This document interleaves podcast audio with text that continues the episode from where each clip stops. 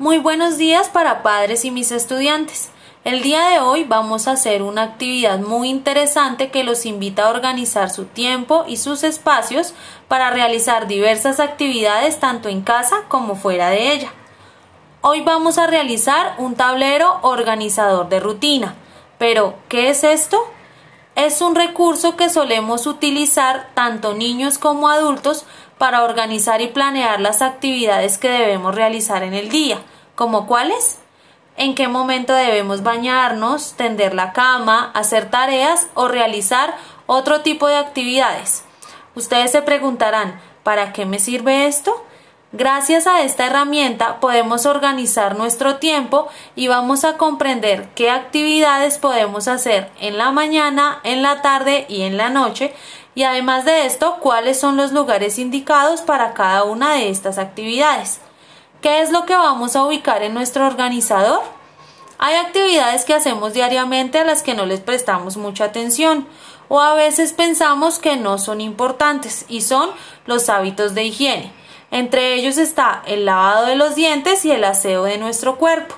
Estas prácticas debemos realizarlas regularmente en el día y las vamos a ubicar para tenerlas en cuenta y que no se nos olvide.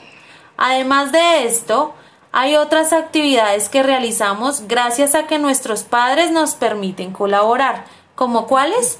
Alimentar a los animales, cuidar y regar las plantas, recoger los desechos de los animales o incluso organizar algunas partes de nuestra casa.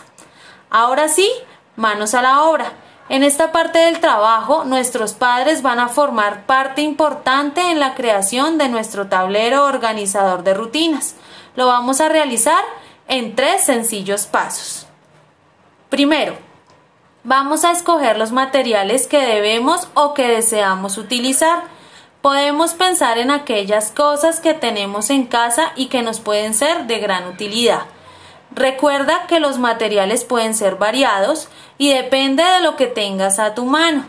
Puedes utilizar cartón paja, papel periódico, cartulina, una caja reciclada, témperas, pinturas, pinceles, tijeras, recortes o lo que tengas en casa. Todo puede ser de gran ayuda. En este paso el segundo, vas a organizar las actividades que realizas durante el día. Vas a pensar en qué cosas haces en la mañana, en la tarde y en la noche. Piensa en qué momento te lavas los dientes, desayunas, ayudas a tu familia, organizas tus cosas, acomodas tus libros, almuerzas, en qué momento juegas o de hecho en qué momento duermes un ratico.